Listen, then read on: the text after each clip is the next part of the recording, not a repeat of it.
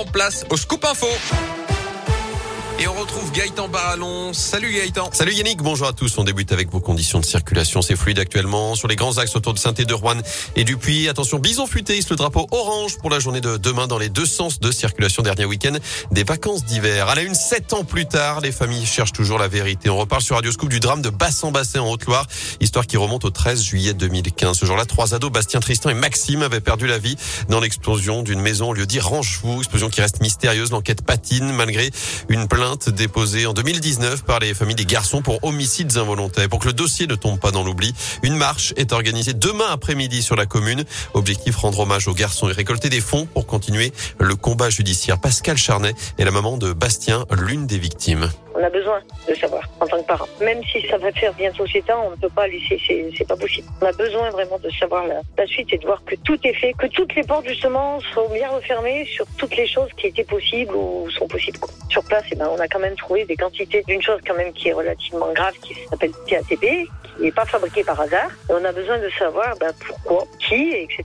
On a de l'ADN, si vous voulez, qui est inconnu sur tous les prélèvements qu'ils avaient fait. C'est voilà, nos enfants ne sont pas morts pour rien, et mais de toute façon, on ne lâchera rien. Et le rassemblement est fixé à 14h demain, espace Fabro à Bassan-Basset pour une marche de 8 km avant une soupe aux choux prévue le soir. À suivre également cet hommage à Jean-Pierre Pernaud demain à Montbrison après la disparition avant-hier du présentateur emblématique du JT de 13h de TF1. Une minute d'applaudissement sera respectée à 10h ce samedi sur le marché, celui que Jean-Pierre Pernaud avait désigné plus beau marché de France, était en 2019. Dans l'actu également, ce nouveau rassemblement de soutien au peuple ukrainien, il aura lieu à 17h30 devant l'hôtel de ville du Puy-en-Velay. De son côté, la commune de Villars ouvre aujourd'hui un registre en mairie pour ceux qui souhaitent accueillir des réfugiés. Une collecte de produits de première nécessité est également lancée. Collecte qui a déjà permis de récolter une tonne de dons à Rive de J en seulement trois jours. Notez d'ailleurs que les poids lourds qui transportent de l'aide humanitaire pour l'Ukraine vont être autorisés à circuler les deux prochains week-ends. Sur le terrain, neuvième jour de la guerre en Ukraine, le président Zelensky réclame plus de sanctions, appelle les Russes à descendre dans la rue, alors que l'armée russe a pris le contrôle ces dernières heures de la centrale de La plus grande d'Europe. Après des bombardements cette nuit, ce qui a provoqué un incendie, aucun bâtiment sensible n'a finalement été touché.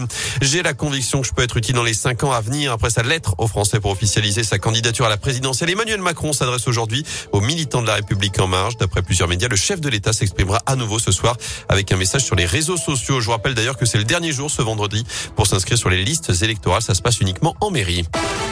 En sport, le coup d'envoi des Jeux paralympiques à Pékin, cérémonie d'ouverture aujourd'hui. Ça va durer jusqu'au 13 mars avec 19 athlètes français en lice. En foot, coup d'envoi de la 27e journée de Ligue 1 ce soir. Lorient-Lyon au programme. Faudra attendre dimanche 13h pour le coup d'envoi d'ASS Metz avec plus de 30 000 spectateurs attendus dans le chaudron. Enfin, retour aux affaires pour Saint-Chamond. La reprise de la Pro B ce soir. Déplacement à Lille à 20h.